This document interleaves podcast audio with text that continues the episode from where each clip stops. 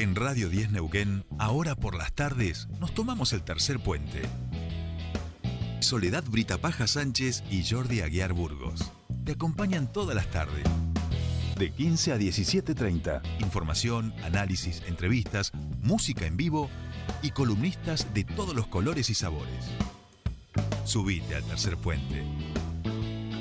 Con Jordi y Sole.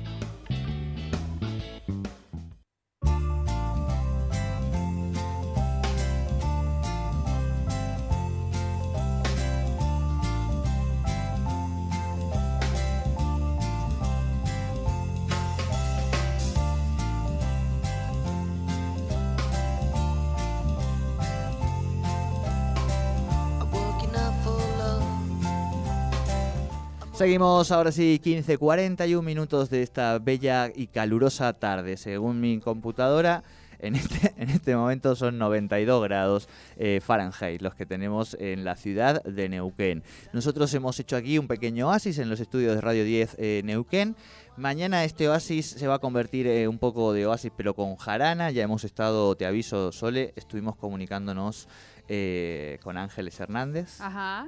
Sí, eso habíamos acordado. dimos ya, logramos la síntesis de los tragos saludables guiño guiño, así que se va preparando.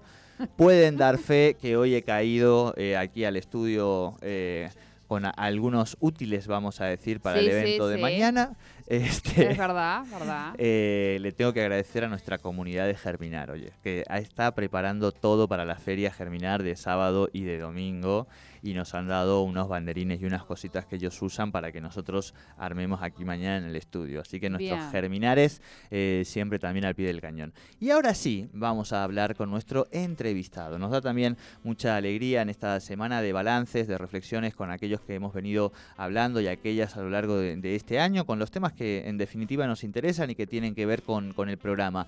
En este caso, nuestra Casa de Altos Estudios, la divulgación, la formación, de todos estos temas hemos ido hablando eh, con distintas personas, pero muchas veces de, eh, nos hemos comunicado con la Secretaría de Extensión, con el secretario de Extensión, Gustavo Ferreira, que hoy eh, nos acompaña. Él ya ha venido al estudio este, con otro traje, vamos a decir, con a lo Clark Kent, para compartir sus canciones, por supuesto, porque además de ser este, un académico, un gestor de la universidad, también es músico. Gustavo, ¿cómo te va? Muy buenas tardes, bienvenido, bienvenido a Tercer Puente. Hola Jordi, Hola, ¿cómo están? Bien, ¿cómo va? Sole. ¿Todo bien? Muy bien, bienvenido. Todo muy bien. Eh, bienvenido. Eh, de nuevo, muchas gracias. Nos da, nos da alegría poder hablar también del ámbito universitario académico y vamos a empezar eh, por lo, que han sido estos últimos, vamos a decir por lo menos desde lo, que hemos visto nosotros, ¿no? Públicamente, acontecimientos que creo que son muy lindos y, que van dando cuenta también del proceso de algunos cambios y transformaciones en los que está nuestra queridísima Universidad Nacional del Pienso eh, en Aluminé, en lo que fue el cierre de la diplomatura de elementos de interculturalidad. Pienso en Mariano Moreno, también donde allí han estado recorriendo, entiendo que para el diseño de otra diplomatura. El lanzamiento. El lanzamiento, exacto. Perfecto, el lanzamiento. Eh, pienso, por supuesto, en lo que fue eh, la presentación del libro de, de Noemí Labrune, que uno lo, piensa y lo dice y se le ponen un poco los pelos porque hablamos de alguien, una referente fundamental, digamos, ¿no? Casi la, metonimia de, la palabra derechos humanos en Neuquén, casi que podría ser Noemí. Eh, y bueno, y un poco todo esto también refleja el cierre del año de la universidad, pero también algunos de estos elementos transformadores que decía, porque bueno, se tiene que, mover siempre y además estos últimos años en particular han, interpelado, digamos, ¿no? Al, mundo académico, a la formación en sí. Mm. Son 50 años de la universidad que empezamos a celebrar y a conmemorar. Y son 50 años muy particulares porque los últimos 50 años han tenido dos que han sido los años de un cambio de época.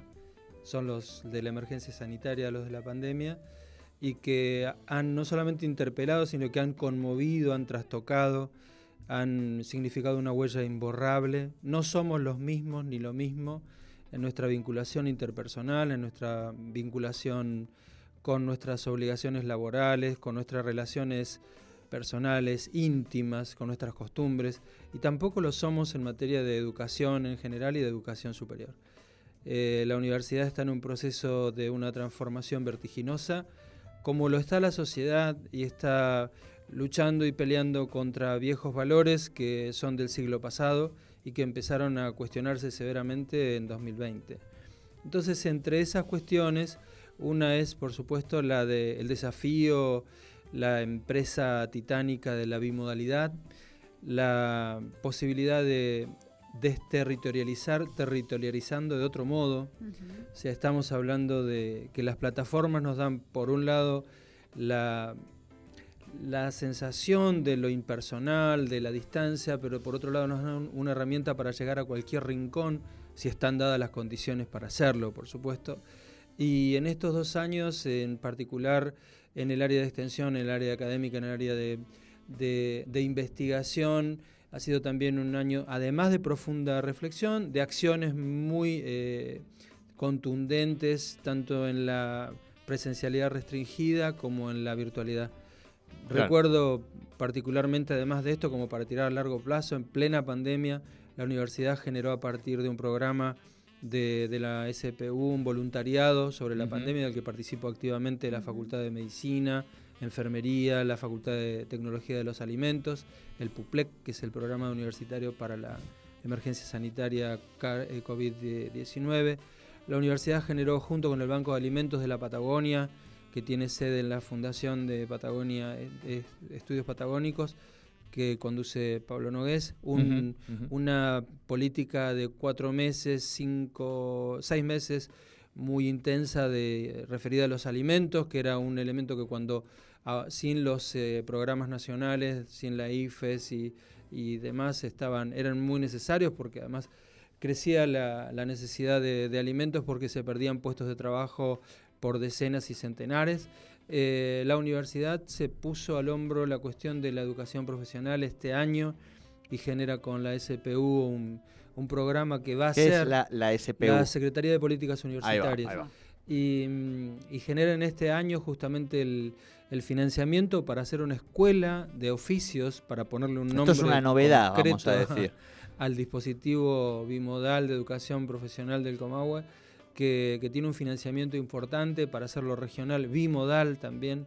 Y la universidad llega con las con las diplomaturas. Con las diplomaturas llegamos a Rincón de los Sauces, con una diplomatura en petróleo y gas, con la Facultad de Economía y Administración. con las diplomaturas llegamos a una a, abordar el tema de las vejeces, de la ancianidad, de la tercera edad, con un equipo liderado por Alejandro Gulla Villagrán en Roca. Con la diplomatura llegamos también a, una, instancia de, capacitación para, para eh, empleados municipales en, alianza con el Ministerio de Desarrollo Social de la Nación, eh, que fue liderada y coordinada por Alejo Simonelli.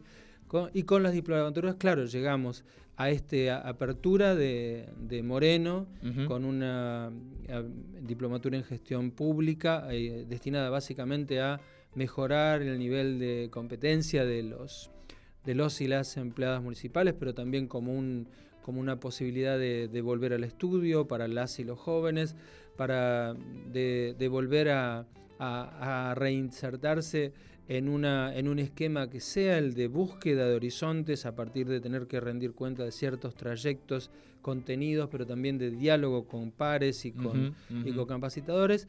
Y el cierre de Aluminé, que para nosotros es como un cierre a toda orquesta porque es un temazo, porque es un área de vacancia que es indudable, porque allí en primer lugar están las comunidades, están los líderes de las comunidades, están los migrantes internos, están los inmigrantes de ultramar, está la tradición de quienes son descendientes de europeos y quienes han vivido de acá desde siempre y para siempre, y están también las autoridades municipales, las corporaciones interestaduales, los parques nacionales, está el turismo, está la producción ganadera, está la, están los pehuenes, está la relación con Chile, entonces hay la fiesta artesanal hay, que tiene allí, eh, sí, sí, sí. Hay toda una, está la salud, la salud intercultural, también, exacto. Entonces eh, todo eso nos lleva a un a una a un área de vacancia que tiene una base muy alta y no tiene techo, ambas cosas. Y el hecho de que eh, un, decisor político de la importancia de un gobernador diga que la interculturalidad pasa a ser una política de Estado nos parece central. Por supuesto que eso significa, eh, como dice el indio Solari, pagar con el cuero lo que se dice con la boca. Entonces eh, todos estamos muy comprometidos en eso. O sea, como universidad, y no tengo duda de que el rector lo ve así, la universidad está hasta los huesos con esto porque realmente creemos en que esto es no solamente necesario y útil, sino que es lo que tiene que hacer la universidad.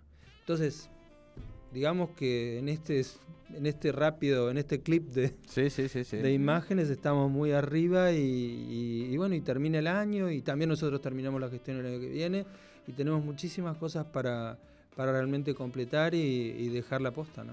Eh, eso justamente queríamos este, consultar. El año que viene también, eh, año de, elecciones en, la universidad y 50 años de, la Universidad Nacional del Comahue. Mm. Medio siglo, ¿no?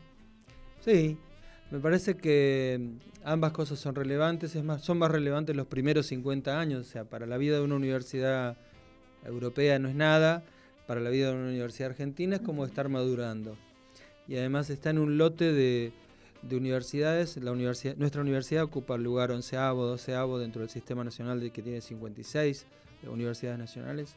Es una universidad mediana grande, digamos. Claro, claro. Es la más grande y la más antigua de la Patagonia. para la, sudamericana, vamos a decir. Totalmente. No, todavía la Libertadores, pero para la sudamericana. danos un ratito. Vamos, vamos, vamos. En 50 años más seguro que va a estar. no, creo que antes, al ritmo que, al ritmo que viene, vamos, vamos. Eh, sí, bueno, como, como, es, como, dice, como decía Jaureche, las revoluciones se comen a sus padres. Claro, claro. Así que las instituciones también. O sea, que estás abriendo huellas.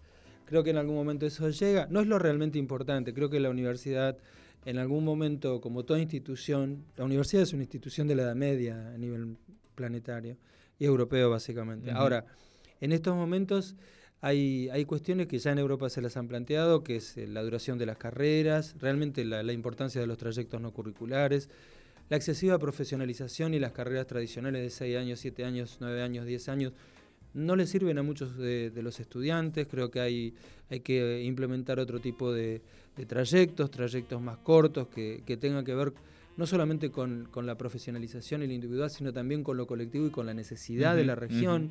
Y básicamente en esto, una universidad comprometida con los derechos humanos, como es la Universidad Nacional del Comahue, una universidad comprometida con la técnica, con la investigación, también con la transferencia, con la vinculación, con, con el bienestar de, de, la región, de la Norpatagonia. Eso implica no atarse solamente al tiempo, sino atarse y básicamente a las acciones. ¿no? Entonces, en esas acciones hay que ser muy, muy enérgico, hay que y tener mucha decisión de que la universidad esté al servicio de la sociedad norpatagónica. Eh, ese es el rumbo de la universidad. Una universidad en donde no solamente voy, busco mi título, que está bueno y está muy bien claro, claro, claro. para mí, para mi familia, sino que voy, busco mi título para mí, para mi familia y para servir a una región y un proyecto colectivo, que es lo que nos parece más apropiado en una universidad que es pública, gratuita e inclusiva y que tiene que devolverle a la sociedad ese carácter también, porque son los argentinos que no van a la universidad los que bancan a la universidad, entonces por ahí vamos, ¿no?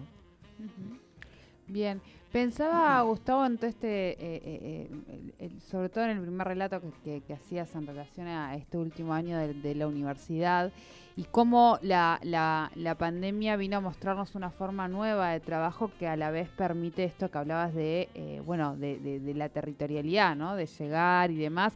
Esto ¿Va a cambiar el paradigma? ¿Crees vos que esto llegó para instalarse? ¿Que, que, que, que, hoy estamos en una madurez, digo, de poder pensar esto como, como un método casi estable de la universidad? Sí. Eh, convencido, estoy convencido que sí porque además hay algo que, es previo a la emergencia sanitaria, a la pandemia, y es que ya se hablaba mucho sobre la educación a distancia y sobre la virtualidad. Y estaba ahí, en Era una cuestión de tiempo. Estaba la, herramienta ya estaba, digamos. En el tiki-tiki del, área grande estaba, por, así decirlo. Y, la pandemia nos mandó a la carga barracas a adaptarnos con mucha intensidad a, lo que nos exigía la circunstancia.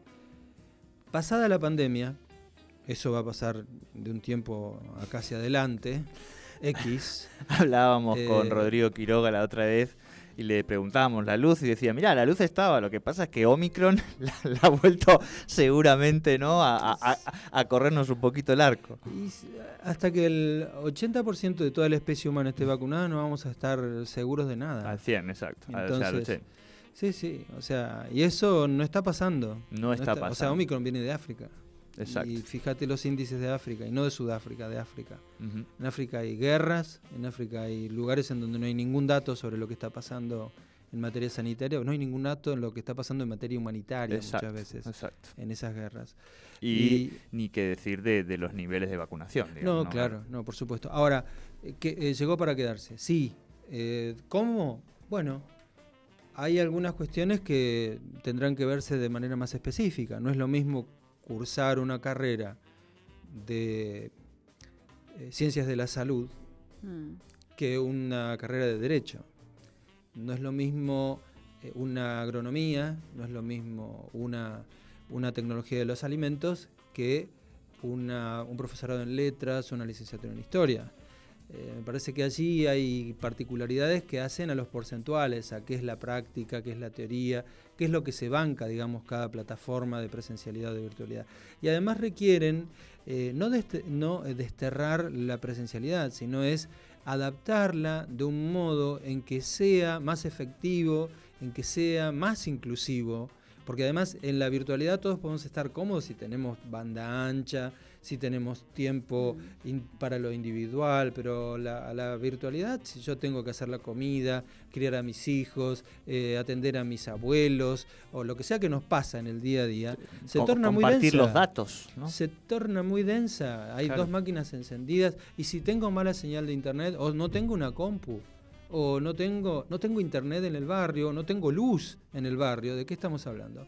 Me parece que por eso es es un mecano difícil de armar, pero que es algo que es factible de hacer eh, con tiempo, con voluntad y con la lucidez de consultar a todo el mundo.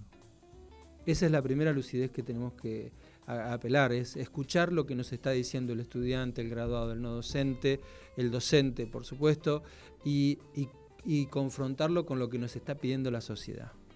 Porque muchas veces lo que, y lo sabemos porque hay hay información, hay desinformación, o sea, muchas veces se pone en, alguna, en, alguna pantalla o en algún zócalo o en alguna tapa de un diario, no hay clases y la universidad no trabaja cuando trabajó a destajo en los últimos dos años y los docentes... le pasa a la docencia en general, a los de media un poco también. Total, En, la educación obligatoria es otro campo que además este, necesita mucho más apoyo tal vez que la educación eh, superior porque en la educación primaria y media nosotros sabemos que hay un altísimo nivel de conflictividad que proviene de las mismas angustias que han generado en los niños, en los niños la, emergencia. hay, hay un altísimo, hay altísimos índices en algunos lugares de, de abandono de la escuela. Hay cuestiones que han sido vulneradas por, por, la emergencia en donde la política pública y todos tenemos que estar, ¿no es cierto? Ahora en la educación superior todas estas variables tienen que jugar de un modo inteligente. Inteligente quiere decir escuchando, aprendiendo, planificando, poniéndose de acuerdo y llevándolo a la práctica de una manera que sea consistente, ¿no? Claro, claro.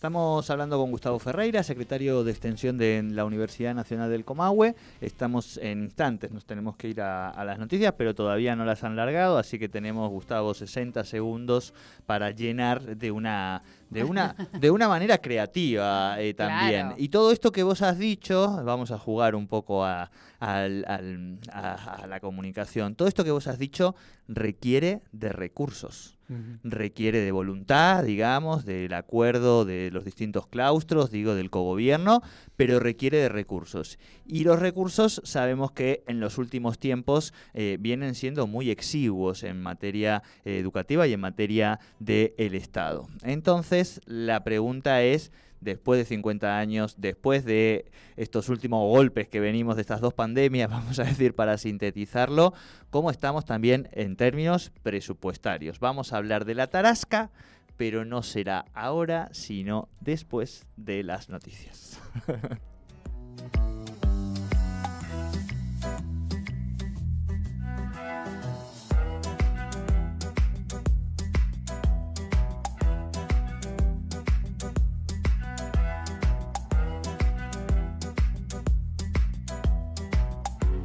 tercer puente con Jordi y Sole.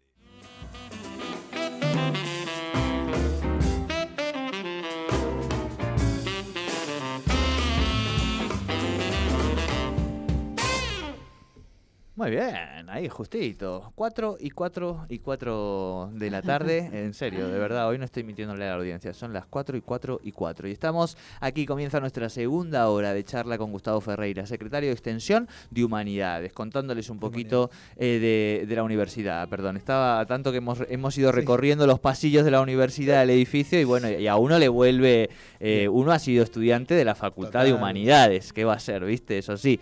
Eh, Gustavo, hablábamos también de de, bueno, de cómo ha sido también para eh, este, esta pandemia en términos de recursos para lo que se viene, los 50 años, entendemos que es una fecha importante, eh, y de dónde se venía, que sabíamos que tampoco fueron años eh, donde la, universidad tenía manteca para tirar al techo, digamos, ¿no? Los recursos siempre son insuficientes. Bien, eso Esa es la realidad. Para cuando tenés proyectos. ¿Cuándo tenés proyectos? Cuando no tenés proyectos, tal vez eh, la universidad, digamos, está en crecimiento, no tiene nuevas carreras, no tiene nuevos estudiantes, no necesita más recursos. Pero eso no pasa en la universidad pública en general. Y, si a esto le agregas que hay periodos en que realmente son restrictivos y son eh, discriminatorios respecto de cómo se distribuyen los recursos desde los organismos eh, competentes que hacen a la distribución de los recursos. Y cuando los presupuestos de nivel nacional de la ley madre, el Ministerio de Educación enviaba eh, una lista de presupuestos que discriminaba entre las universidades amigas, las enemigas, las grandes y las pequeñas, aquellas que le pueden generar líos y las que no le van a generar lío nunca. Entre las grandes, grandes, bueno, sabemos que una es la UBA, la Universidad de Córdoba, la Universidad de Rosario, la Universidad de La Plata. Bueno, ahí la pasamos mal, mal, mal. Después eh, sucedió otra cosa, como en todo cuento, la historia pasó, y no es que tiramos manteca al techo, nunca se puede ni se debe tirar manteca al techo porque la manteca la pone otro, y siempre la manteca que tirás vos le falta otro en un presupuesto nacional. Entonces, cuidando los recursos, mejoró. Luego, también, por supuesto, en un momento de emergencia sanitaria, crisis, hay que poner recursos allá, recursos acá, hay que ver cómo se está barajando este presupuesto.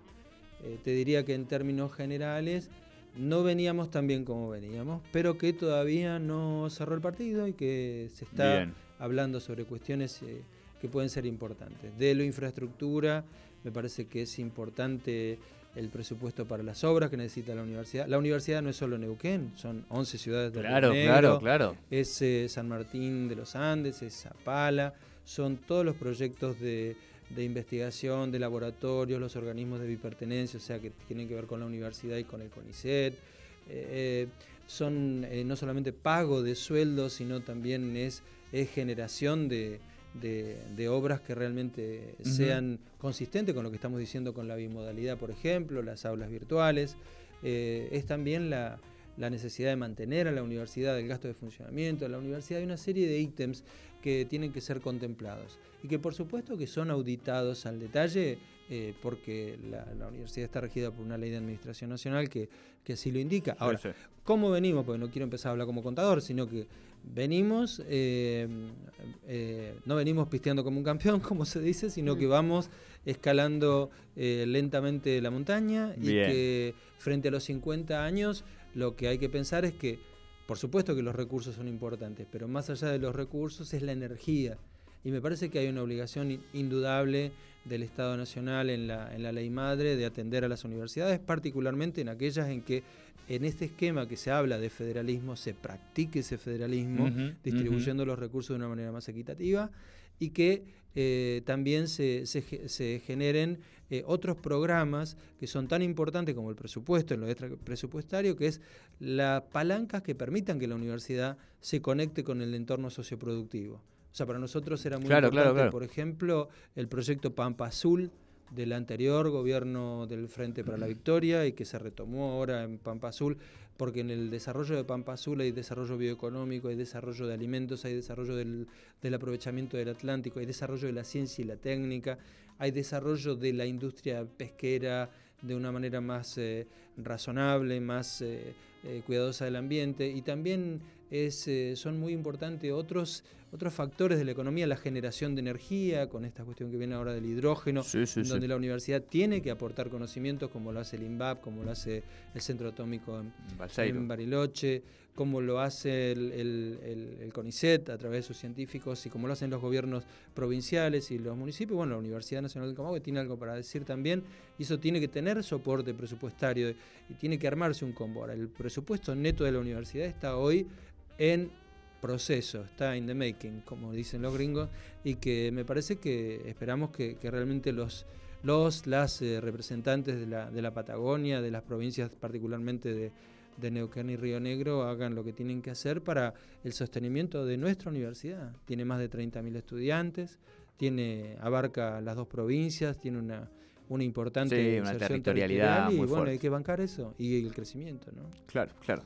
Bien, Gustavo, em, vamos a pedirle para el cierre a nuestro operador eh, algún tema de música que tengas ganas de compartir con la audiencia.